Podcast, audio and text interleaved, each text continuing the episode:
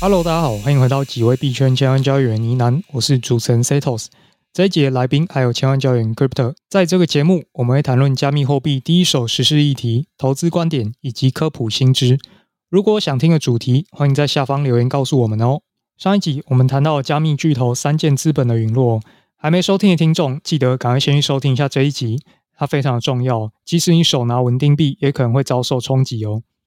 那这一集我们要延续来聊一下台湾的资金盘破灭，以及回复听众的提问哦。有一个听众他提到说，他想要听一下 Crypto 认为 Stepen 怎样才能长期的生存下来，对抗死亡螺旋呢？在开始之前呢，先给我十秒钟宣传一下。现在百币交易所有一个交易赛活动，只要五百 U 就可以加入，不交易也可以抽奖。那我们还有外加码抽一支 iPhone，想参加的小伙伴呢，记得来妮娜猫 DC 公告区查看。另外，近期呢喃猫试出了 Crypto 和 Josh 哥两个千万亿万交易员的呢喃猫精华课程。带你从入门到实战，对于初入门的新手或是绩效起起伏伏、没有办法稳定获利的人，相当的适合。可以建构一套穿越牛熊的投资心法，详细就放在下方链接喽。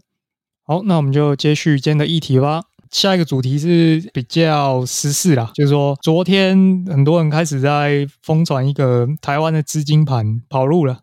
我、这个东西叫 T-Set Token Set，哎，其实我蛮讶异的哦。来讲一下这个 Token Set 好了，它是一个号称说什么内置资深团队独家开发的多种套利系统啊，它就做了一个像是 CFI 的那种中心化交易所的页面啊，然后跟你说我们都在做什么高频交易、量化交易啊，所以这个我们 USDT 啊，给你的收益有多高呢？一个月就有到六十趴的收益，那你如果愿意锁个九十天的话，直接翻倍。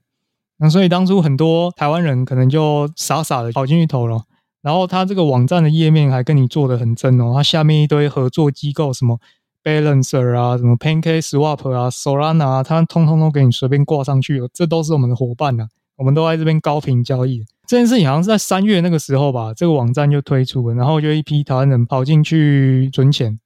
后来他们还宣布了一系列什么哦，我们在台湾有分支啊，我们在新加坡啊、海外、东南亚都有分支机构啊，是一个做很大的这个加密货币事业啊。甚至他在 Rug 之前呢，他还说哦，我们在一零一对面租了一间办公室哦，甚至还有登记一间公司，那我们租金也都付了，一百万都付出去，我们是要长期经营的哦。结果后来。事实证明，六月十五号的时候，那个凌晨，很多人发现，哎，官网登不进去，APP 也登不进去，直接全面的跑路。好，所以这件事情我其实蛮讶异的，我不太晓得为什么真的有蛮多人会去相信这神奇的这种高频交易啊、量化交易这种平台哦。那基本上还是呼吁一下，就是说像这种很多土狗平台，像早期记得我们群组好像刚开的时候吧，也是有人丢一项目啊上来，然后说，哎。这个听说是新开交易所，什么年化有好几十趴，大家可以去稍微再想一下，它这个收益到底是从哪里来的？而且这他有些人可能没办法提防，是因为当初有蛮多 YouTuber maybe 就是接业配吧，啊也不晓得他到底是知道还是不知道，一直去帮那个平台吹哦，甚至有一个 YouTuber 哦，他就拍片，他就说哦，你看他这个收益好像很高哦，可是你要想哦，这个加密货币现在发展成这个样子。他每天高频交易，然后又套利了什么？你觉得他们这些大佬没有内线吗？他如果年化收益四五百趴的话，分我们个九十趴，你会觉得很过分吗？然后下面的留言还说：“哦，真的真的，我早就回本了，准备要白嫖了。”下面就一堆那种机器人账号去吹说：“哎呀，这件事情是真的，所以我现在很赚。然后你们再不来，真的要来不及。”就后来事实证明，就是最后还是 rug 了啦。那还是跟大家提醒一下说，像现在这种合规的交易所，搞不好都自身难保了。那更不用说像是这种提供你高收益的两百趴、三百趴这种，大家就是再思考一下，不要直接把钱放进去了。好了，帮 Setos 再总结一下，就这件事情是这样嘛，也很多 YouTuber 也都有出来拍片讲这件事。那为什么也要特别拿出来讲？毕竟我们也是作为 Podcast 主流的 KOL 频道，我们还是觉得说，不论你是今天是第一次听到的听众，还是老听众，都是啦。市场上还是充斥着各种诈骗，所以我们还是要不定时的把这些诈骗事件拿出来跟大家提醒再提醒，让大家提高自己的注意意识哦。那第二个是你说那刚刚那个 KOL 的话。大家可以怎么去思考？他可以说，对啊，年化很有可能在市场好的时候有四五百趴嘛。我们第一层思考这样，可能真的有嘛？大家可以想一个第二个问题哦，如果年化四五百趴，那每个人都选择分九十趴出来的话。这是一个行业常态的话，那为什么找不到其他平台也愿意分九十趴出来？你会发现哦，查币安它就只可能给你年化十趴，然后只给两千美金的额度。这个 FTS 是一万美金八趴，你可以先去查查龙头老二，然后老三、老四大概都给到什么水准，然后你会发现哦，可能业内常态就只会给你给到十趴。对啊，那想问大家一个问题是，不论这个老大再怎么厉害啦，如果他真的厉害的方法是真的有办法赚到五百趴。他为什么不是那四百八十趴都自己留着，然后一定要把这九十趴分给你？我这样举例啊，他不用到九十趴这么夸张嘛。我们还是讲 Anchor 那个例子就好了。市场上最有名的就是 Anchor 跟 UST，他给你二十趴就已经让全世界趋之若鹜。当初有多少钱存进这个里面？那如果这个大佬真的这么厉害，他也想要吸引更多资金来代操，这可以理解。那为什么不放个二十五趴给大家就好了？再多个五趴就好了吧？剩下五十趴分给你，我吃素的，是不是？就是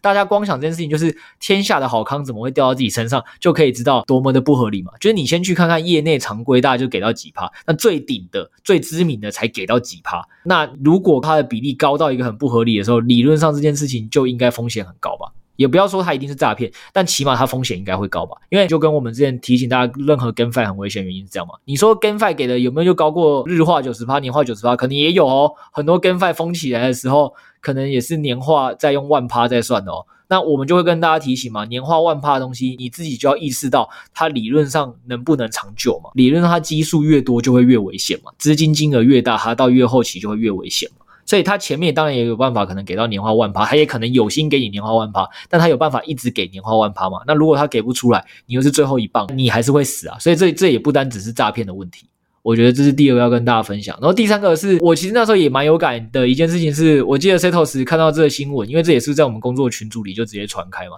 ，Setos 就聊了一个蛮有趣的话题，说，哎，奇怪，为什么这些诈骗的交易所或跟这些比较看起来奇奇怪怪的平台都不会下广告下到我？到底是哪些人才会相信到这些事？重点不是在讲说智商高不高，我要讲的说，大家就可以想这件事哦，为什么还是这么多人会被骗？就是你没有去提升自己对圈内的了解啊。我刚才讲了，我觉得很多如果都是我们老听众或者是圈内人，可能都觉对啊，我不会先去查查币安，我不会去查查 FTS，我怎么可能会被这种东西骗？但你要想，这世界上还有多少人搞不好连币安是龙头交易所都没有听过，他根本以前就不懂加密货币，他每天就看新闻报说哦啊这个比特币涨了什么十倍啦、二十倍啦，然后比特币今天跌了九十趴，以太币。可能这一轮这七天有多惨啊，所以他可能就会真的觉得说，哦。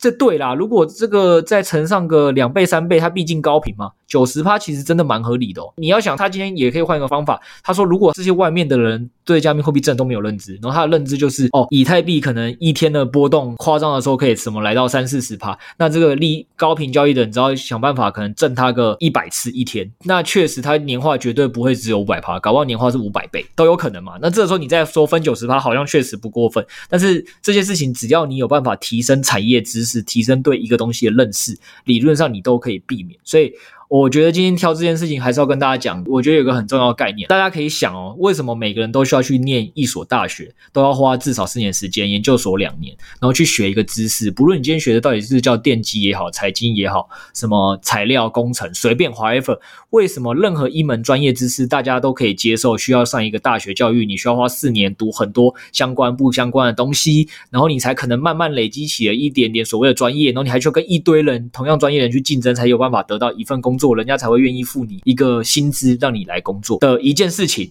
然后你在投资这件事情，你就不把投资当做一个需要学习的专业，然后不需要去补充任何知识，你只要一进来你就会赚钱，你就是冲着赚钱而来，然后你要赚最多钱的那个，这件事情就很不科学。如果这个圈内有这么多人都比你多花了半年、一年、两年、三年时间在累积，然后你期待这些人都输你。然后钱全部都给你赚，那是不是哪里怪怪的？嗯，我觉得提醒大家最大的重点就是，大家肯定都不会自己说什么哦，我从来没读过电机，但我估计我是电机领域的天才吧，就从来没有人会给自己这种错误的期待吧。或我从来没有碰过什么应用数学，但我相信我应该是应用数学的奇才，但其实搞不好你读文组。就是你平常就不会给自己这种错误的期待跟认知。那你为什么在投资这个其实更多人会愿意去钻研跟研究的市场，或所谓币圈这种理论上波动度跟难度更高的市场，然后你却选择说，或你相信自己可以不用学习就赚钱，或者是学习半年我就要赚钱，学习两年我就要赚钱。我之前真的在投入加密货币的时候，我是告诉自己说，加密货币好像听说每四年有一个周期，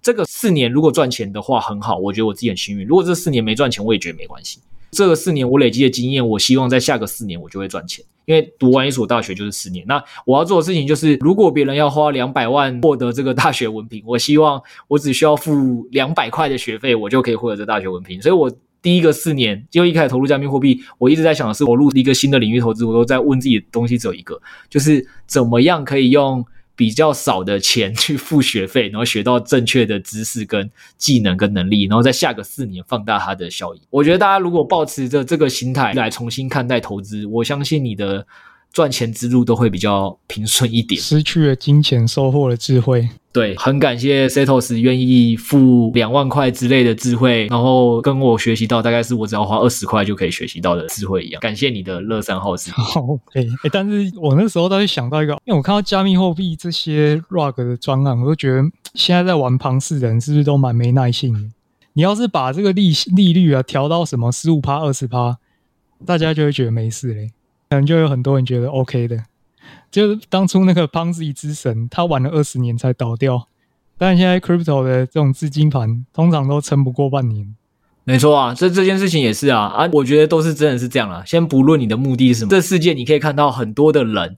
根本就现在做很多事情就是求快，很粗糙。他其实多学一点东西，多了解一些细节，他就可以把很多事情做得更好，但他都不愿意，才都会是长这样。好了，进这个听众留言环节。上一次有一个听众在我们的节目下方留言了一个问题哦，他 Trade Trade Crypto 这个是他的 ID 叫做大鸡鸡上校，好想知道为何 Crypto 认为 Stepan 还能继续生存呢？哦，好啊，就给感谢听众提问哦，因为确实录制的时间真的偏长了，我也先快速快答，我直接破一个题，就问大家一个问题好了，大家觉得？台积电会因为股价变成两百块而死掉，还是台积电会因为付不出一个两亿的设备宣布破产？嗯，后者。对啊，所以要跟大家讲的一件事情是，先了解到 Stepen 它其实也现在是一间公司在经营，那它赚取公司的收入的方法就是赚大家的手续费嘛，那它支出的就是那些后金的支出嘛，所以我之前就有跟大家讲说，大家要先从公司的角度来理解。公司的价格影响的不一定是一间公司能不能生存的绝对因素。当然，在币圈比较麻烦的事情是，很多东西确实是会引发死亡螺旋，死亡螺旋越严重，也不会有后金，这是确实没错的。那所以我那时候有讲前提，我是说，我觉得 Stephen 如果他要把握住一些细节的话，他是蛮有机会长期生存。那当然前提也是要有这些细节跟前提。那细节有哪些？就是第二点是，因为它毕竟是 GameFi 这个产业，所以如果他长期生存，他起码先做的第一件事情是。他的支出，他有没有办法开始把它缩小？这支出包括后金进来的人数，以及进来的人是谁？他不能一直进来是 Web 三的那些嗜血玩家，他要想办法吸引的是 Web two 的那些人。那如果他有办法吸引的都是那些 Web2 的人进来，对他们来讲，就是以前是我运动还要花钱，现在是确实哦，我运动就算是一天赚一杯咖啡，或像刚刚 Setos 讲的，呃，我可能一天赚零点五台币，鸟鸟的，但也没花我什么，我起码还是多赚嘛，我可能就会愿意参与。他如果都有办法，之后的总支出跟总吸到的人都是这些人，他其实是可能有办法慢慢可以控制他总支出。那同样的道理就是刚才讲的嘛，因为他的收入来源是什么？他的收入来源其实也是一些吸引进来的那些新玩家的投入。所以，他如果有办法度过他吸引的那些 Web Two 的新玩家，有办法去让这些 Web 三当初失望离场的人，在离场的挤兑前，他都有办法撑得过的话，那他就有办法活下来。其实就这么简单。那这件事情下一个问题就是，那他到底为什么可能有机会？我觉得是有比其他 Web Two 的公司有竞争的强项嘛？大家也可以从我刚才讲的话听得出来，就是从 Web 三的角度来讲，会觉得说，哦，这个游戏已经开始向下。那是因为你见过很多 Web 三更暴力的游戏，或你见过它暴力的阶段，你停留在那个印象，所以所以这对。你来讲才会是一个在走下坡，或者是你信任感丧失。但其实对很多 Web2 的新玩家，你问他到底说，哎，今天每天运动就送你十块台币，做越多天，这个东西就会有一个激励的 bonus 比较好，还是你要每天运动，然后还要逼你付我什么一百块来买器材？通常 Web2 的人会选择哪一个？所以我觉得它相对于 Web2 的公司是很有潜力的。那这间公司只要了解到说，它未来的行销跟公关。应该很多的时候要把 Web 2那一端做好。那我觉得他其实有做到了，包括他最近很常会去请一些美女 KOL 滑板嘛，去跑跑步嘛，拍拍波涛汹涌的照片嘛。我觉得他应该是蛮擅长去做这些行销跟吸金的啦。然后我我觉得还有一个重点是，大家也可以从投资币圈的项目的时候想一个问题哦。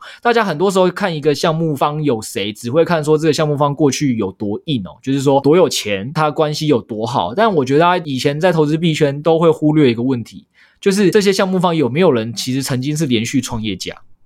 或者他在 Web2 里有没有创过很多次业，然后都成功活下来，或不要说成功活下来，起码有办法撑过很多年，那就代表说他其实是有创业经验，然后他知道如何面对不同状况、巧，但他需要提出不同的解决办法，所以他才有办法让他的公司在过去几间公司都活得还算足够久。就是解决问题的能力哦。那我觉得很多时候币圈的项目为什么也会死得很快，或即使背景很厚，一开始赚了很多钱，最后也会赔光。很大一个原因就是钱来得太快，或者他们过去都没有创业的经验哦，所以他们并不知道该怎么长期的面对不同议题跟环境的时候，要提出不同的解决策略。就他过往没有这经验，那他没有做好，他可能就死了。那我觉得 Stepen 的团队在这件事情反而有优势啊。你看他的创办人，他其实过往也是一直有在尝试不同的创业嘛。那当然有的成功，有的失败，但我觉得总结来看，这个人是一个一直连续有在创业的人。那一个有连续创业的人，他应该过往就有很多类似的经验，是他的行业在遇到不顺、在下坡的时候，他公司在面对一些出乎意料情境的时候，他到底有没有试图解决，然后他怎么解决？